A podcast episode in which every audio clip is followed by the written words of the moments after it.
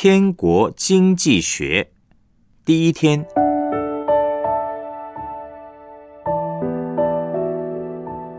金钱的光明面和黑暗面。箴言三十章七到九节，我求你两件事，在我未死之先，不要不赐给我。求你使虚假和谎言远离我。使我也不贫穷，也不富足，赐给我需用的饮食。恐怕我饱足，不认你说耶和华是谁呢？又恐怕我贫穷就偷窃，以致亵渎我上帝的名。传道书二章十八到二十一节。我恨恶一切的劳碌，就是我在日光之下的劳碌，因为我得来的。必留给我以后的人。那人是智慧，是愚昧，谁能知道？他竟要管理我劳碌所得的，就是我在日光之下用智慧所得的，这也是虚空。故此，我转想我在日光之下所劳碌的一切工作，心便绝望，因为有人用智慧的知识灵巧所劳碌得来的。却要留给未曾劳碌的人为分，这也是虚空，也是大患。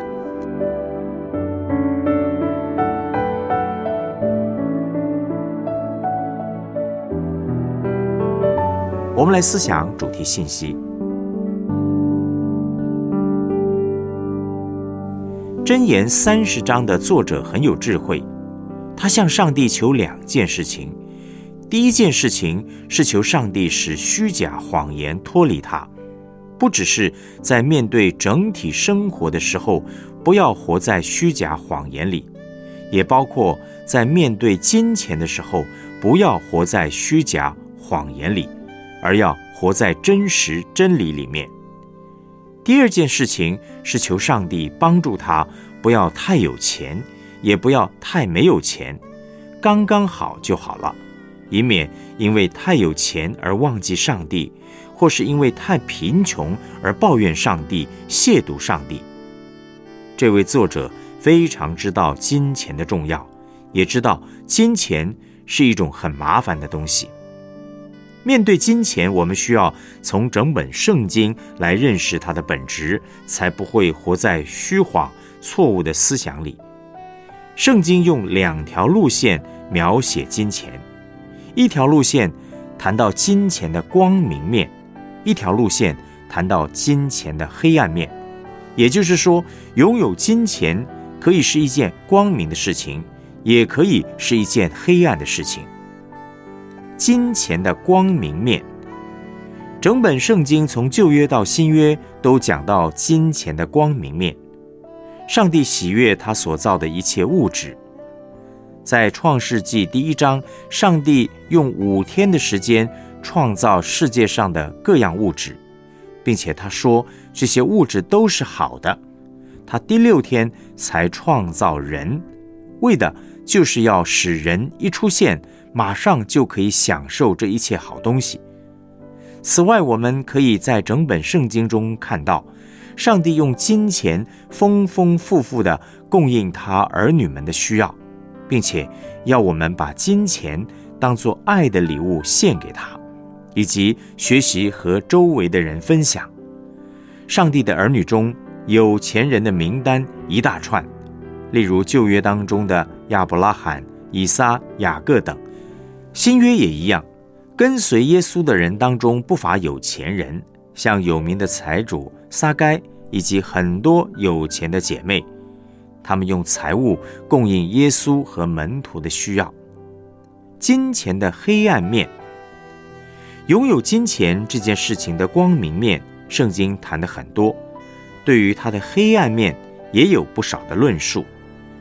传道书为劳碌累积财富的人做了以下的断语：一个人劳劳碌碌谋取许多金钱，自己不能够享受，却让给了。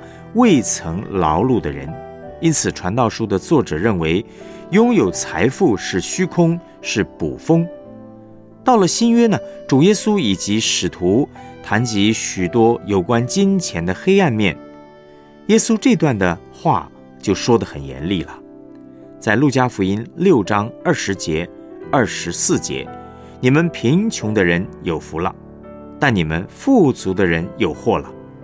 使徒保罗的用词也很严厉，在提摩太前书六章九到十节的经文说。但那些想要发财的人，就陷在迷惑、落在网罗和许多无知有害的私欲里，叫人沉在败坏和灭亡中。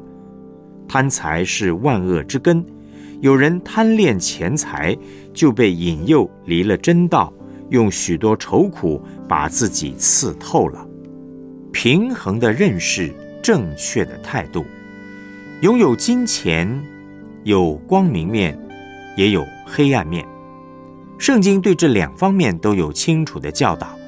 我们需要对金钱的本质有这种平衡的认识，面对赚钱、用钱，才会有正确的态度。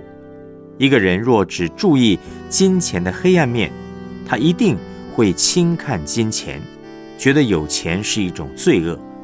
其实，谈论金钱一点都不会不属灵。四福音书里面，耶稣谈钱的次数比谈祷告的次数还要多出很多，因为金钱是人生当中很重要的题目。只注意金钱的黑暗面，忘记金钱的光明面，是历史上禁欲主义产生的原因。这派思想认为，一切的物质都是恶的，人必须极力禁戒对物质的需要。另一方面呢，有些人只看见金钱的光明面，忽略了金钱的黑暗面，这也会产生很多问题。这些人认为拥有金钱是上帝的祝福，与上帝同在的记号，没有钱一定是一种咒诅，没有上帝的同在。约伯的朋友就是这样，约伯很有钱的时候，他们认为上帝与他同在。但是当他遭遇患难、没有钱的时候，他们认为他是受到咒诅，是有罪的。成功神学、荣耀神学、华丽神学、财务神学，就是这种思想所造成的。他们忽略了金钱、财富的黑暗面。我们来思想两个问题。过去你面对金钱，看的比较是光明面还是黑暗面？为什么？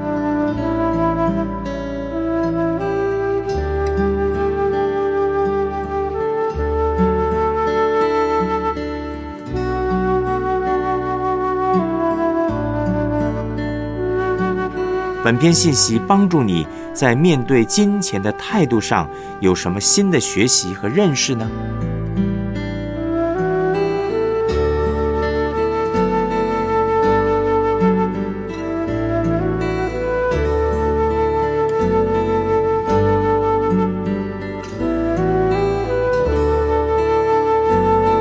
我们一起献上祷告，主耶稣，你是创造万物的主，谢谢你让我们可以享受你所赐丰富的一切，也让我们可以使用你所赐的丰富，成为别人的帮助。恳求主耶稣，让我们专注的不再是赚多少钱，而是邀请你成为我们全人的主，特别是。我们金钱与工作的主，让我们赚钱和用钱都能够有正确的态度，使用一切你所赐给我们的金钱，继续祝福人。奉主耶稣基督的名祷告，阿门。